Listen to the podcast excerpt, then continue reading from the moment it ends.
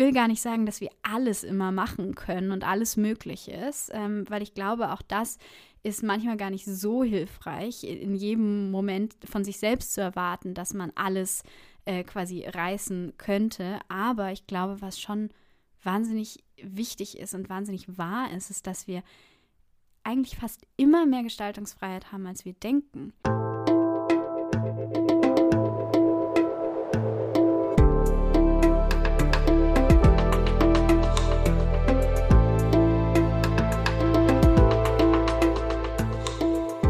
Willkommen bei dir, der Seven Mind Podcast mit Impulsen für ein gutes Leben. Für alle, die mehr Achtsamkeit und Gelassenheit in ihren Alltag bringen möchten. Hi, hier ist wieder Jonas von Seven Mind. Bevor das Interview losgeht, gibt es noch von mir einen kleinen Tipp aus der Seven Mind App. In der heutigen Folge geht es unter anderem um Zufriedenheit und die Unplanbarkeit des Lebens.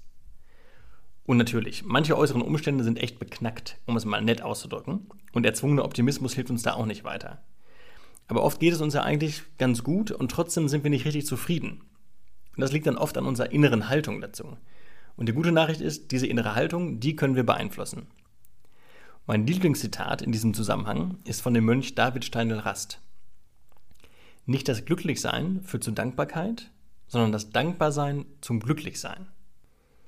Wenn du also deine innere Haltung ein bisschen zufriedener polen willst, dann kann ich dir den Seven Mind Kurs Glück empfehlen. Das sind sieben Meditationen, mit denen du Stück für Stück mehr Glück in deinen Alltag bringen kannst. Der Kurs ist für alle verfügbar, die Seven Mind Plus abonniert haben oder Seven Mind über ihre Krankenkasse nutzen. Wenn du noch keinen Zugang haben solltest, dann empfehle ich dir mal über den Link in den Show Notes sevenmind.de slash Krankenkasse den Erstattungscheck zu machen. Höchstwahrscheinlich erstattet auch deine Krankenkasse 100% der Kosten für ein Jahr Seven Mind Plus. Und jetzt viel Spaß mit Nina und René.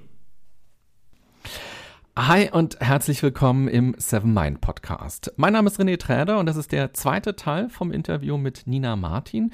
Im ersten Teil hast du sie gerade schon persönlich kennengelernt und nun wollen wir noch tiefer in ihren Coaching-Ansatz einsteigen. Die erste Folge kann ich dir aber auf jeden Fall sehr ans Herz legen, falls du sie noch nicht gehört hast. Als für Nina die richtige Diagnose kam und ihr bewusst wurde, dass es schon mehrmals hätte vorbei sein können, dachte sie, hm, ich habe gar kein zweites Buch geschrieben, was ich eigentlich immer machen wollte. Und natürlich haben die Diagnose und die bisherigen Erlebnisse bei ihr viele Fragen aufgeworfen und sie hat dann nochmal ganz grundsätzlich über ihr Leben nachgedacht. Sie hat daraufhin vieles verändert und so fing sie auch an, einen Ratgeber fürs Leben zu schreiben, nämlich fürs Leben ohne Masterplan. Plane nicht, lebe heißt ihr Buch und darin stellt sie ihre Coaching-Methode vor, die Mosaik-Methode. Und die wird sie uns auch gleich ein bisschen genauer erklären. Herzlich willkommen nochmal. Danke, ich freue mich da zu sein. Wir haben ja im ersten Teil schon ganz viel über dein Leben erfahren. Und bevor wir gleich in die Coaching-Methode einsteigen, möchte ich dir gerne die Möglichkeit geben, dass du drei Karten aus dem Seven Mind-Kartenspiel ziehen kannst, wo das Team ganz viele spannende Achtsamkeitsfragen quasi raufgeschrieben hat. Mhm. Und mal gucken, was du ganz spontan für Antworten hast. Frage Nummer eins. Hoppala. So, ich nehme mal diese hier.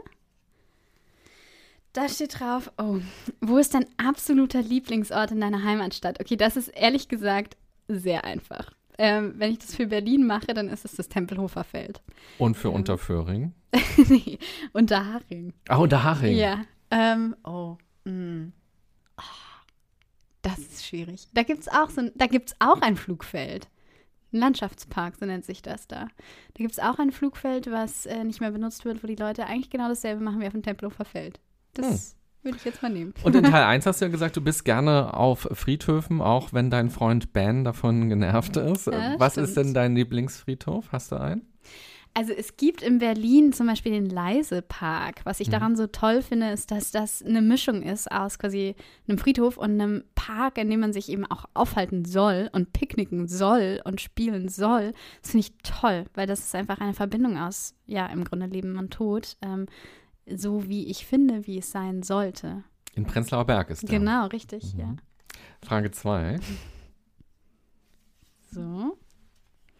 Oh. Wann warst du zuletzt richtig glücklich? Ähm, also ich muss sagen, ich glaube, dieses Wochenende war schon sehr gut.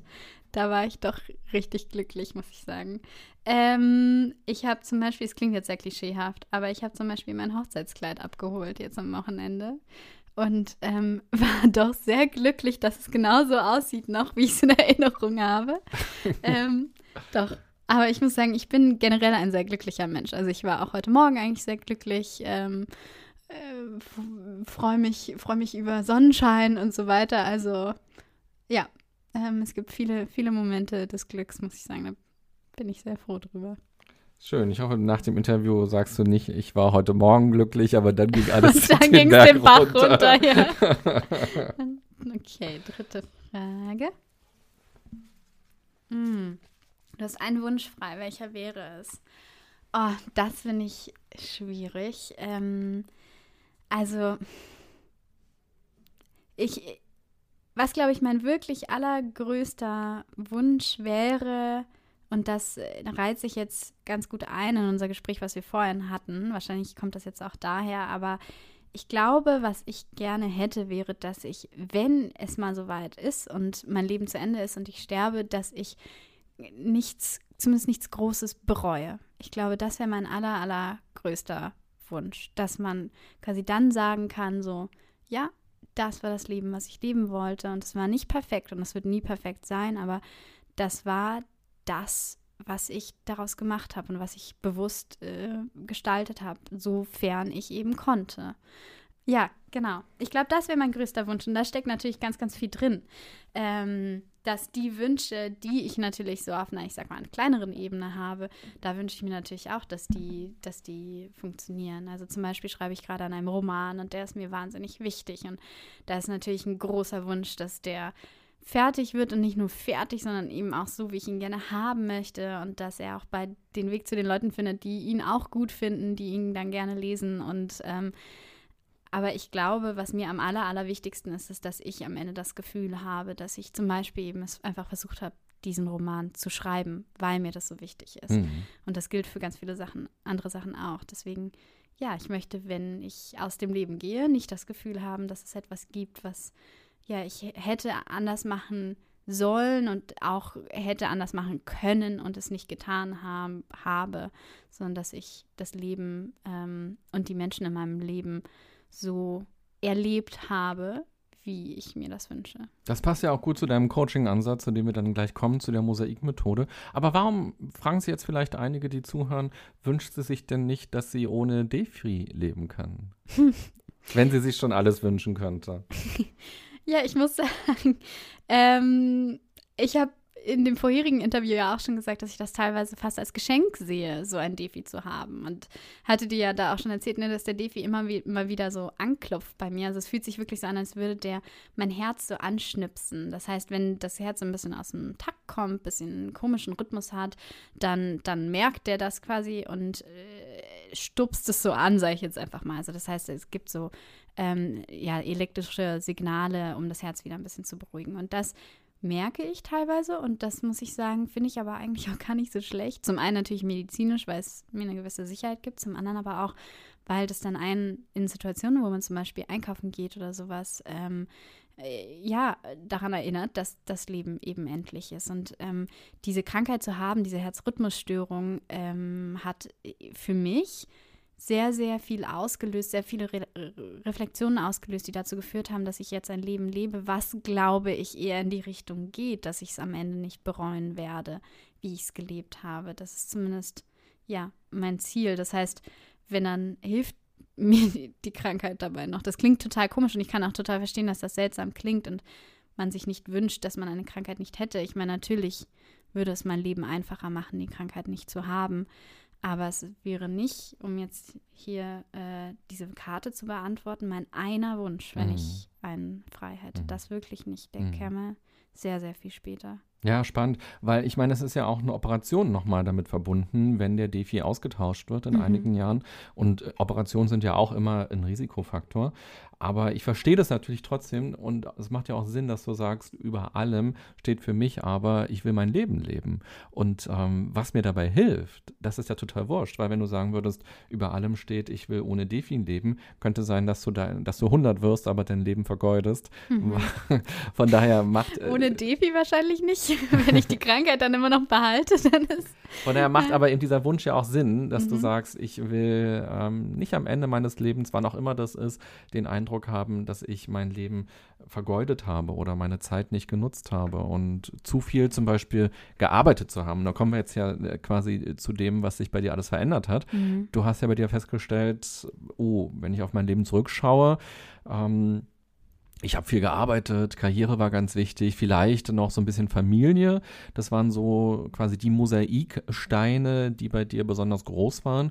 Und wo ist aber der Rest eigentlich geblieben? Mhm. Magst du uns mal so ein bisschen erzählen, was genau ist diese Mosaikmethode, die du ja zusammen, glaube ich, auch mit Ben entwickelt hast? Und wie funktioniert die? Was können wir uns darunter vorstellen?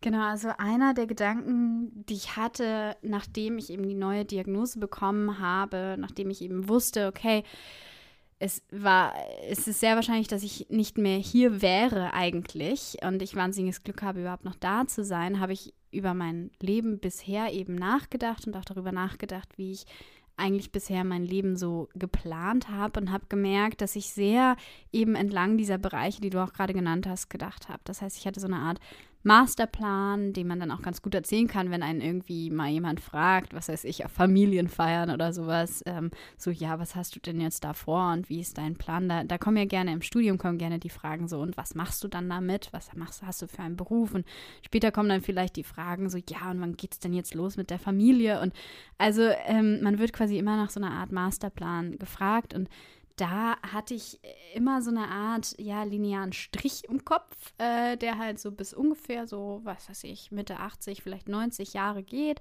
wo ich alle Sachen, die ich machen wollte, so ganz fein säuber, säuberlich drauf verteilen konnte, wo ich gesagt habe, okay, so und so lang ähm, arbeitest du hier und dann machst du dich selbstständig und so weiter und so fort. Und da habe ich gemerkt, ähm, als ich in dieser, ich sag mal, Endlichkeitsreflexion war, habe ich gemerkt, dass das einfach nicht funktioniert, weil eben zum einen, weil das Leben so wahnsinnig und vorhersehbar ist. Und das wissen wir alle, aber es hilft eben manchmal, das so emotional vorgeführt zu bekommen durch solche Dinge wie eben so eine Krankheit.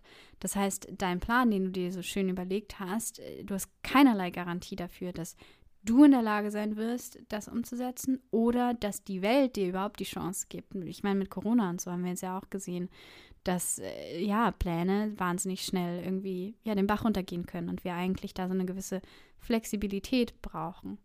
Und dann war ein Gedanke, als ich, das weiß ich noch, da war ich, ähm, das passt jetzt zu meiner Antwort vorhin, da war ich auf dem Tempelhofer Feld unterwegs ähm, und habe eben über mein Leben nachgedacht und über die Dinge, die ich gemerkt habe, die mir wichtig sind, als ich herausgefunden habe, dass ich sterblich bin.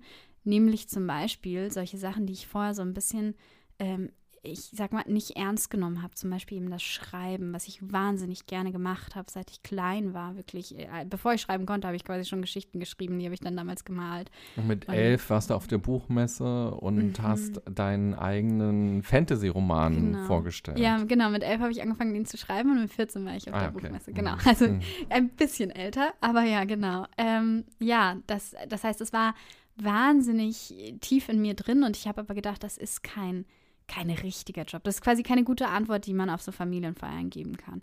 Ähm, weil dann alle sagen so, Kind, das ist brotlose Kunst, du brauchst doch einen richtigen Job und so weiter. Und ich habe eben gedacht so, okay, ich muss mir irgendwo eine feste Anstellung suchen, fünf Tage die Woche. So ist das, weil man muss ja in die Rente einzahlen. Ähm, und habe dann eben angefangen, das ernster zu nehmen, dass ich diesen Wunsch habe zu schreiben zum Beispiel. Und dann kam mir dieses Bild in den Kopf eines Mosaiks. Das heißt, dass mein Leben ähm, zu jedem Zeitpunkt eigentlich wie so eine Art Mosaik aufgebaut ist, wo unterschiedliche Lebensbereiche unterschiedliche Größen haben, unterschiedlich viel Platz einnehmen, aber auch unterschiedliche Formen haben.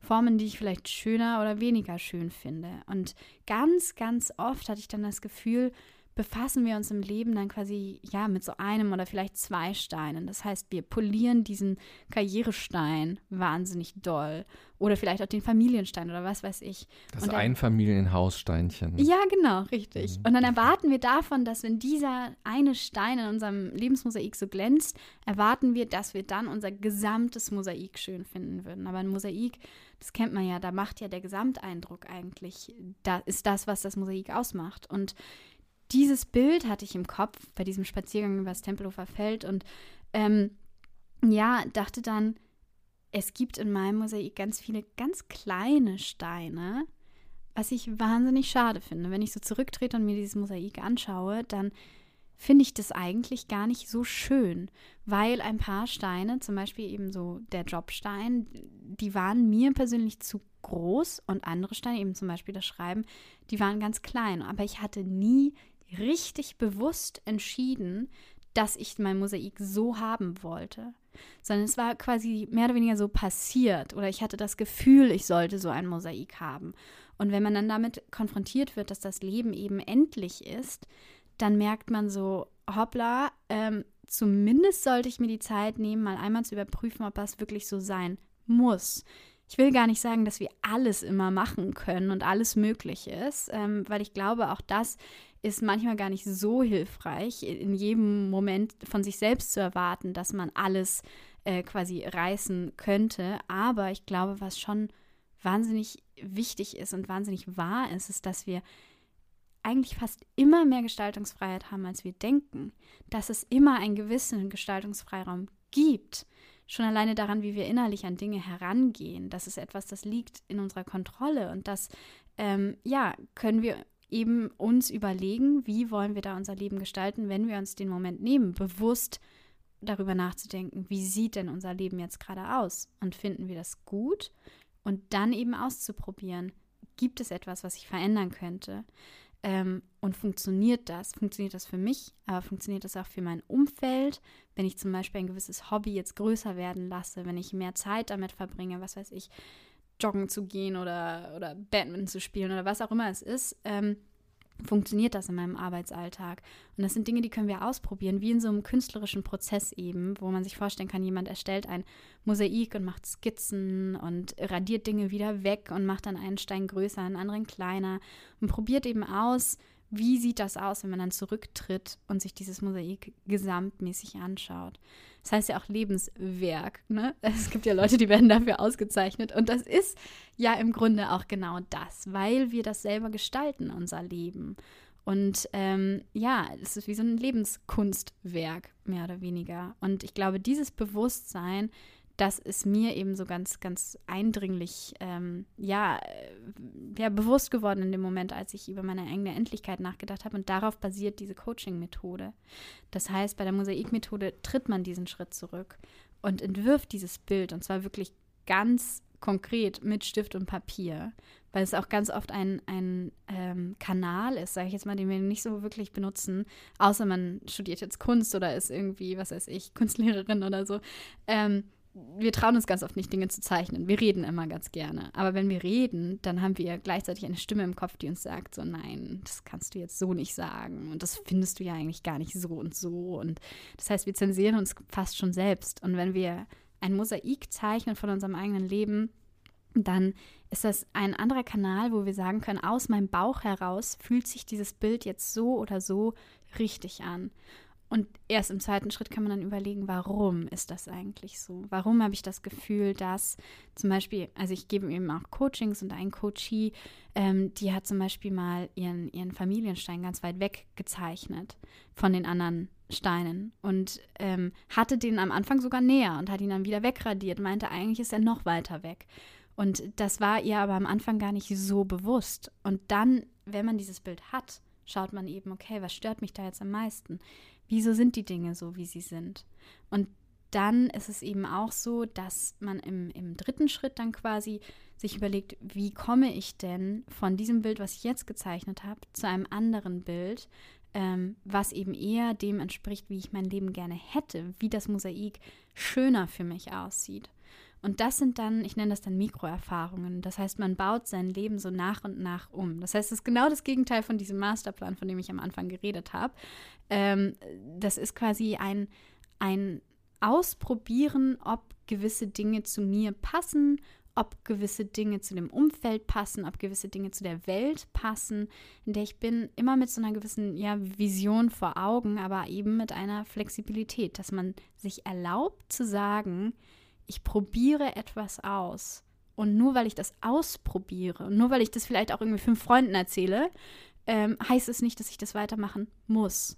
Weil wir haben oft das Gefühl, mh, hm, wenn ich jetzt anfange, eben äh, Badminton zu spielen und ich erzähle das Leuten, dann habe ich das Gefühl, oh, jetzt bin ich die Badminton-Spielerin in dieser Freundesgruppe. Jetzt muss ich das ja eigentlich weitermachen. Also ist jetzt vielleicht ein bisschen überspitzt formuliert. Das ist super, nein, weil und dann fühlt sich das an wie gescheitert. Wenn man dann mhm. nach dem zweiten Mal nicht mehr hingeht, dann denkt man sich, oh, was bin ich der letzte Loser und ich habe es schon wieder nicht hinbekommen, irgendwas zu machen, was mir doch so wichtig war. Aber war es wirklich Batman, was mir so wichtig war?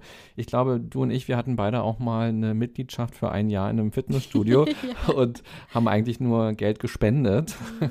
Also das, das kennen, glaube ich, auch ganz viele. Und ich finde den Gedanken sehr schön zu sagen, sagen, man probiert mal was aus und man guckt mal, wie sich das anfühlt. Und vielleicht ist es das noch gar nicht gewesen, sondern vielleicht ist es was ganz anderes und das ist eine Reise, auf die man sich dann auch begibt. Genau, weil ich habe das Gefühl, ähm, wir haben ganz oft so eine Art Perfektionismus, wie wir da rangehen, dass wir sagen, so, ich muss mir Dinge gut überlegen und wenn ich sie mir dann gut überlegt habe, dann setze ich sie um und dann klappt es auch und dann hat das quasi auch zu klappen. Und stattdessen also das ist dann ja de facto aber ganz oft nicht so, dass es klappt, eben weil ne, man dann eben doch nicht ins Fitnessstudio geht. Und stattdessen könnte man eben sagen, okay, ich traue mich, Dinge auszuprobieren, in dem Wissen und vielleicht auch so in der Absicht, dass es schief geht, dass ich auf die Nase falle. Ähm, ich muss sagen, ich hätte das Buch, was ich geschrieben habe, nie veröffentlicht, wenn ich nicht bereit wäre zu sagen, so, ich veröffentliche jetzt mal was. Ich meine, wir haben uns vorhin auch drüber unterhalten im Vorgespräch, dass man jetzt vielleicht die Bücher, die man geschrieben hat, nochmal ganz anders schreiben würde. Aber würden wir darauf warten, dass wir das perfekte Buch irgendwann haben, dann würden wir nie ein Buch veröffentlichen. Dann würden wir nie ins Gespräch kommen mit anderen Menschen über die Gedanken, die wir haben. Das heißt, sich zu trauen, zu sagen, ich probiere etwas aus. Ich gehe mit etwas nach draußen, wovon ich auch nicht 100% überzeugt sein muss, vielleicht sogar, obwohl wir das Gefühl haben, dass wir das immer hundertprozentig wissen müssen.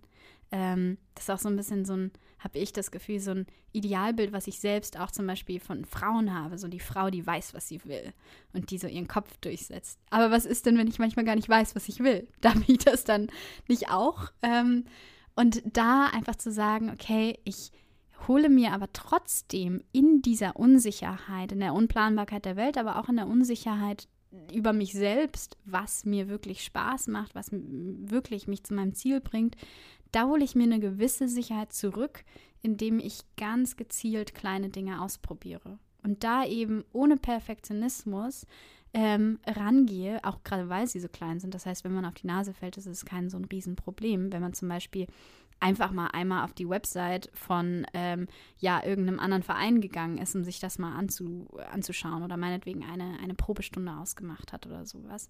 Ähm, wenn das nicht klappt, ist das kein Riesenverlust. Und ähm, auch vor sich selbst dann nicht zu sagen, so jetzt bin ich hier gescheitert, sondern zu sagen, so ja, ich wollte ja scheitern. Ich wollte ja etwas machen, wo ich scheitern könnte, theoretisch.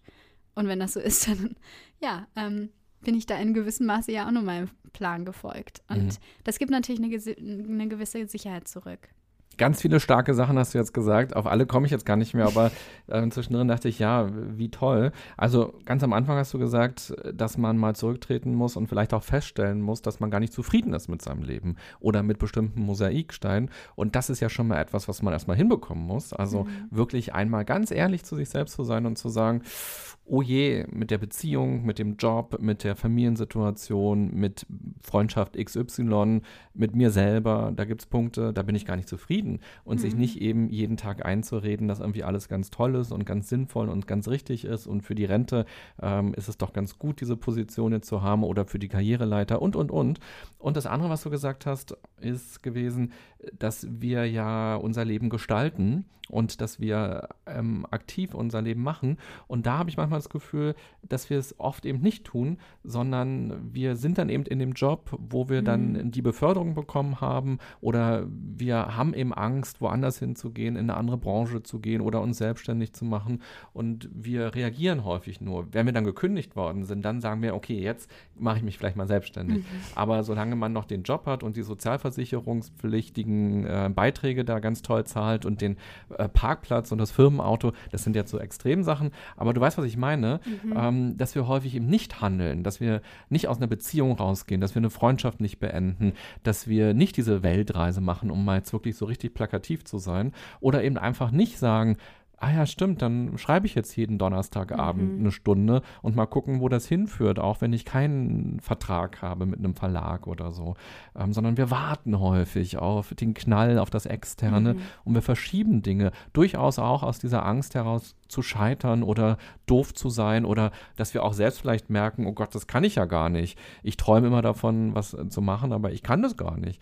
Und mhm. deshalb ist es so, so stark, wenn du sagst, ja, macht Dinge, wo ihr auch einpreist, dass die nicht toll werden dass die schief gehen, dass die euch doch keine Freude machen. Mhm. Super. Also nochmal einmal zum Verständnis. Wer das jetzt machen möchte, diese Coaching-Methode quasi, der kann die bei dir natürlich machen, weil du diese Coachings gibst. Mhm. Der kann dein Buch lesen und das da auch nochmal besser verstehen. Aber einfach für alle, die jetzt gerade denken, oh, ich habe Bock, ich will das jetzt mal ausprobieren. Ich nehme mir ein Blatt mhm. und da male ich kleine Mosaiksteinchen rauf und die müssen aber als Ganzes jetzt kein sinnvolles Bild ergeben, oder? Also das Mosaik an der Wand ist ja meistens, dann ist es eine Taube am Ende. Aber das muss jetzt nicht so sein. Nee. Mm -mm.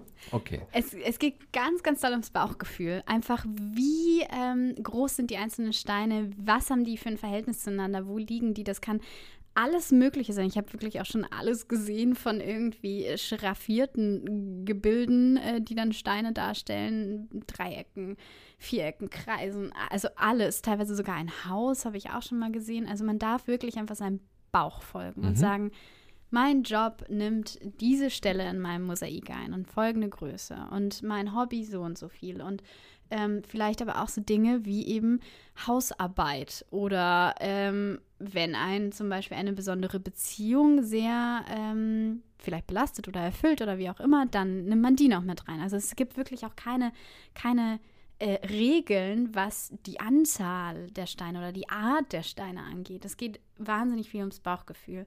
Soll sich einfach stimmig anfühlen. Und wie du jetzt am Anfang gesagt hast, und das ist ein super wichtiger Punkt, es geht wahnsinnig viel um Ehrlichkeit. Und das ist gar nicht so leicht, ähm, dass man eben zum Beispiel sagt, das Beispiel, was ich vorhin hatte, dass man sagt, mein Familienstein ist eigentlich noch weiter weg. Ich hätte es gerne so, weil ich sehe mich, ich möchte ein Familienmensch zum Beispiel sein. Und deswegen hätte ich gerne etwas, wo der Familienstein sehr zentral ist. Aber wenn ich jetzt ganz ehrlich bin, dann ist der weiter weg. Und wenn das der Fall ist, dann muss man sich selber mit dieser Ehrlichkeit begegnen und das Mosaik entsprechend zeichnen. Und das, was man sich wünscht, ähm, ja, das kommt eben dann im zweiten Schritt. Das heißt, man hat dann das eine Bild und dann kann man das entweder zur Seite legen oder man verändert dieses Bild dann direkt mit irgendwie, deswegen ist man ganz gut mit Bleistift zu malen. Ähm, dann kann man es wieder wegradieren. Aber man kann eben auch zwei Bilder machen und nochmal neu ansetzen und sagen, okay, wie würde ich es mir denn wünschen? Wie groß äh, oder in welcher Form sollen die Steine sein? Und dann hat man diese beiden Bilder, legt die nebeneinander und dann könnte man natürlich jetzt an ganz vielen unterschiedlichen Stellen ansetzen. Und ich finde es immer am wichtigsten zu sagen, wieder aus dem Bauch heraus, was ist das, was du jetzt wirklich eigentlich am blödesten findest, am, am hässlichen, um in diesem äh, ästhetischen Bild zu bleiben. Ähm, wo möchtest du ansetzen? Und dann geht man ins Brainstorming und überlegt sich eben diese Mikroerfahrungen. Was würde, und das ist ganz wichtig, ähm, auch zu überlegen, was würde wirklich in den Alltag, den ich jetzt habe, schon reinpassen, was ich schon verändern könnte um, ich bleibe jetzt einfach bei diesem Beispiel mit der Familie, könnte ich zum Beispiel abends, wenn ich immer dasselbe Ritual habe, dass ich irgendwie, was weiß ich, Zähne putze oder sowas und ich äh, bin auf Social Media oder sowas, könnte ich statt Social Media auf WhatsApp gehen und einfach den Leuten, die mir wichtig sind, jeden Abend irgendwem davon eine Nachricht schreiben. Wäre das möglich? Und da dann eben aber auch ganz offen zu sagen, so, ich weiß es nicht, vielleicht habe ich da ja auch abends überhaupt keinen Bock mehr drauf, aber ich probiere es mal aus und dann zu schauen. Und äh, das kann man dann natürlich größer werden lassen. Ne? Im, egal wie man das möchte, bis eben gefühlt dieser zum Beispiel im Familienstein da ist im Mosaik, wo man ihn gerne haben würde. ich glaube, teilweise, ne, wir müssen ja sagen, es gibt gewisse Situationen im Leben, die sind sehr komplex und besonders soziale Beziehungen sind auch sehr komplex und da liegt natürlich nicht alles in unserer Hand, aber genau deswegen können wir Dinge ausprobieren. Wenn wir merken, das funktioniert nicht oder das funktioniert nicht mit der anderen Person, weil die andere Bedürfnisse hat als ich, dann merkt man das, wenn man es ausprobiert. Und das, äh, ja, wie du sagst, erfordert eine wahnsinnige Ehrlichkeit, was unsere wirklichen, echten Bedürfnisse sind, weil wir ganz oft planen mit einem Idealbild von uns selbst im Kopf. Und ich plane quasi für eine wahnsinnig pflichtbewusste und sparsame Nina, wenn ich mich im Fitnessstudio anmelde. Aber die gibt's halt nicht oder die bin nicht ich. Ja. Aus deiner Erfahrung heraus und vielleicht auch aus den Erfahrungen, die du sammelst durch deine Coaching-Klienten, wann kann man denn sagen, diese Mikroerfahrung ist so groß und so stark, dass sie wirklich auch eine fundamentale Änderung, neue Entscheidung in meinem Leben aushält. Was meinst du mit aushalten? Dass ich nicht nur den Eindruck habe, ah, das war mal ein nette ähm, Side-Effekt quasi, so eine nette Nebengeschichte, sondern das ist wirklich etwas, was ein richtig großer, neuer Mosaikbaustein in meinem Leben werden könnte.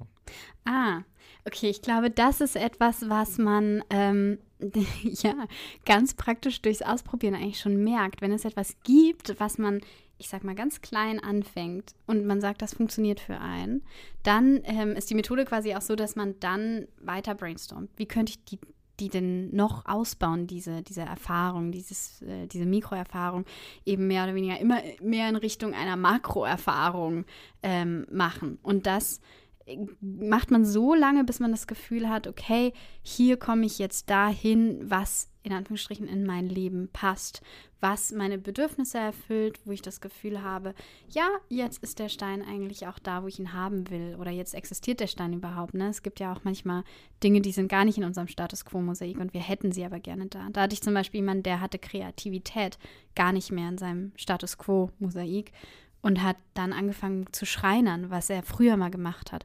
Und hat es, äh, hat sich jetzt seine ganze Wohnung, schickt mir heute noch Bilder von den ganzen Sachen, die er dann da jetzt so baut. Ähm, und das ist jetzt eben ein Teil seines, seines Lebens geworden. Und das teilweise eben ohne, dass man dann bewusst sagen muss, so, jetzt habe ich mich hier verändert. Ähm, ich glaube, das ist eine Geschichte, die wir uns super gerne erzählen. Auch ich werde ganz oft solche Fragen gefragt, so, wie hat sich dein Leben verändert, als du herausgefunden hast, dass du schon theoretisch längst hättest tot sein, sein sollen oder wie auch immer. Ähm, und da sage ich immer, das ist eine schrittweise Sache. Es ist nicht so, obwohl die Geschichte besser klingen würde, ist es nicht so, dass ich mich umgedreht habe und alles über den Haufen geworfen habe und meinen Job gekündigt habe. Nein, ich habe erstmal mir unbezahlten Urlaub genommen. Ich habe Überstunden abgebaut, habe an den Tagen angefangen zu schreiben. Und dann nach und nach, als ich dann auch schon auf einer 60-Prozent-Stelle war und dann gemerkt habe, oh, die äh, Projekte, die ich selbstständig nebenher mache, die nehmen so viel Zeit an, ich schaffe das eigentlich alles gar nicht mehr. Dann habe ich gekündigt. Und die Geschichte klingt nicht so gut, aber im Endeffekt ist es das. Und wenn wir jetzt zurückschauen, dann ist das eine wahnsinnige Veränderung, wie mein Leben jetzt ist und wie es damals war. Aber ich glaube, so richtig den Punkt, wo du sagst, und jetzt bin ich anders, das ist fast eine Illusion, dass es den geben würde. Ja, ich glaube auch gar nicht, dass es große Entscheidungen im Leben gibt. Ich glaube, das sind immer nur eine Kette von vielen kleinen Entscheidungen. Mhm. Und auch irgendwann zu kündigen oder eine Beziehung zu beenden, wirkt wie eine große Entscheidung. Aber davor kam schon die Entscheidung, genau hinzuschauen, genau auf mhm. die eigenen Bedürfnisse zu gucken, sich auch zu trauen, zu sagen, ich bin unzufrieden bis dann irgendwann die Entscheidung kommt zu sagen, jetzt gehe ich meinen eigenen Weg oder einen anderen Weg. Ja. Was würdest du denn sagen, abgesehen davon, dass man mit sich selbst unehrlich ist, dass das eine große Gefahr ist? Wir haben ja auch diesen, diese kognitive Verzerrung, dass wir gerne das sozusagen bestätigen wollen, was wir selber glauben schon. Mhm. Also wenn du auch vorhin gesagt hast, Ehrlichkeit ist so wichtig bei dieser Methode, was sind noch andere Stolpersteine, wenn man jetzt sich hinsetzt und das macht? Was ist aus deiner persönlichen Erfahrung oder eben doch aus dem aus den Coaching-Erfahrungen heraus, was sind so Leute, die das jetzt machen wollen, dass du sagst, achtet mal da besonders drauf? Mhm. Ich meine, ein Thema, was ich muss sagen, bei eigentlich fast allen der Fall ist, mit denen ich spreche, sind Erwartungen. Und Erwartungen sind eben teilweise die Erwartungen von uns selbst, an uns selbst, aber auch Erwartungen, wo wir das Gefühl haben, dass andere Menschen die an uns haben. Interessanterweise sind die ganz oft nicht explizit man hat vielleicht gar nicht mit äh, der Chefin oder sowas darüber gesprochen, ob die Erwartung, dass man immer erreichbar ist, wirklich so da ist, wie man denkt, dass sie da ist. Aber man äh, hat so eine Art, ja, vielleicht vorauseilendes Gehorsam. Das heißt, wenn man jetzt darüber nachdenkt, wie man so sein Leben umbauen kann, dann kommen ganz oft in den Coachings diese Sätze wie so, ja, aber das und das kann ich ja nicht machen, weil die und die Person ne, erwartet ja von mir das, das und das. So ungefähr. Und das ist eine, ich meine, wir sind soziale Wesen als Menschen, das ist ganz klar. Und das ist auch wichtig, dass wir Erwartungen haben und die erfüllen eine gewisse Funktion und so weiter und so fort. Aber es ist wichtig, sich klarzumachen, weiß ich, dass es diese Erwartungen gibt? Das ist das eine. Das zweite ist, finde ich die gerechtfertigt? Kann ich die erfüllen? Will ich die überhaupt erfüllen? Ähm, und einfach sich mal klar zu machen, dass es äh, Situationen gibt, wo wir Dinge mal ausprobieren können oder auch einfach schlicht und ergreifend mit anderen Menschen ansprechen können und äh, ja, abchecken, habe ich nicht doch mehr Gestaltungsfreiraum, als ich denke, weil wir ganz oft uns eben schon selbst beschränken. Ähm, das ist ein Riesenthema, würde ich sagen. Also ich glaube, die Methode ist gut rübergekommen und wer Lust hat, kann ja auch dein Buch kaufen oder eben dich auch kontaktieren und mit dir gemeinsam diese Methode durchgehen mhm. und einfach sich mal überlegen, was sind denn meine Mosaikbausteine in meinem Leben? Wie finde ich das eigentlich ganz ehrlich, wenn ich drauf schaue? Und was entsteht in mir für eine Idee vom Leben oder von anderen Bausteinen und die mal so sich genau angucken, diese kleinen Mosaiksteinchen, was kann man noch integrieren und wie kann das Bild noch bunter sein, noch mutiger sein, mhm. noch abstrakter Charakter, Verrückter, was auch immer sein und sich mehr so anfühlen, wie man sich damit wohlfühlt und vor allem eben auch ähm, diese Mikroerfahrungen machen und daraus vielleicht auch Makroerfahrungen werden zu lassen. Lass uns doch am Ende noch einmal ganz kurz auf dein Bild schauen, auf dein Mosaik. Ich habe ja gesagt, vor deiner richtigen Diagnose war eben der größte Baustein Karriere, noch so ein bisschen Familie vielleicht. Mhm. Beschreib uns mal, wie sieht jetzt dein Mosaik aus? Also mein Mosaik, muss ich sagen, ist gerade krass im Umbau. ähm, ich befinde mich quasi gerade im ersten halben Jahr der Selbstständigkeit. Das heißt, da muss ich mir auch ständig sagen, äh, wie meine eigene Methode funktioniert, dass ich Dinge einfach ausprobiere. Zum Beispiel habe ich gerade ganz viele unterschiedliche Steine, das Schreiben, dann aber auch das Coaching. Dann kommen mir gefühlt jeden Tag neue Ideen, was ich noch machen könnte an Workshops und an anderen Projekten. Und ähm, ich bin mir gar nicht sicher, wie groß die einzelnen Steine eigentlich sein sollen und ähm, habe manchmal so ein, so ein Gefühl, ach Wahnsinn, ich würde irgendwie das da viel lieber noch ausbauen, sagen wir jetzt mal das Coaching und dann ähm, mache ich das und merke so, ah, okay, aber das hat jetzt folgenden Effekt auf dann die anderen Bereiche. Das heißt, gerade habe ich ein sehr diverses Mosaik, was sich aber stark verändert. Und ich muss sagen, ich bin selber total gespannt, wenn wir uns nochmal unterhalten in, weiß nicht, zwei Jahren oder sowas, wie mein Mosaik dann aussehen wird. Ja, sehr gerne. Das nehme ich als Einladung an.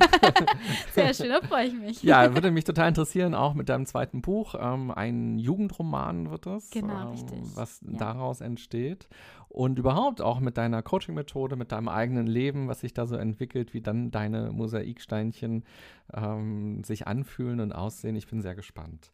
Nina, ich habe mich sehr, sehr gefreut, dass wir hier miteinander sprechen konnten. Das war sehr schön und ich glaube, du hast ganz viele tolle Anregungen in diesen beiden Folgen gegeben für alle Zuhörerinnen und Zuhörer.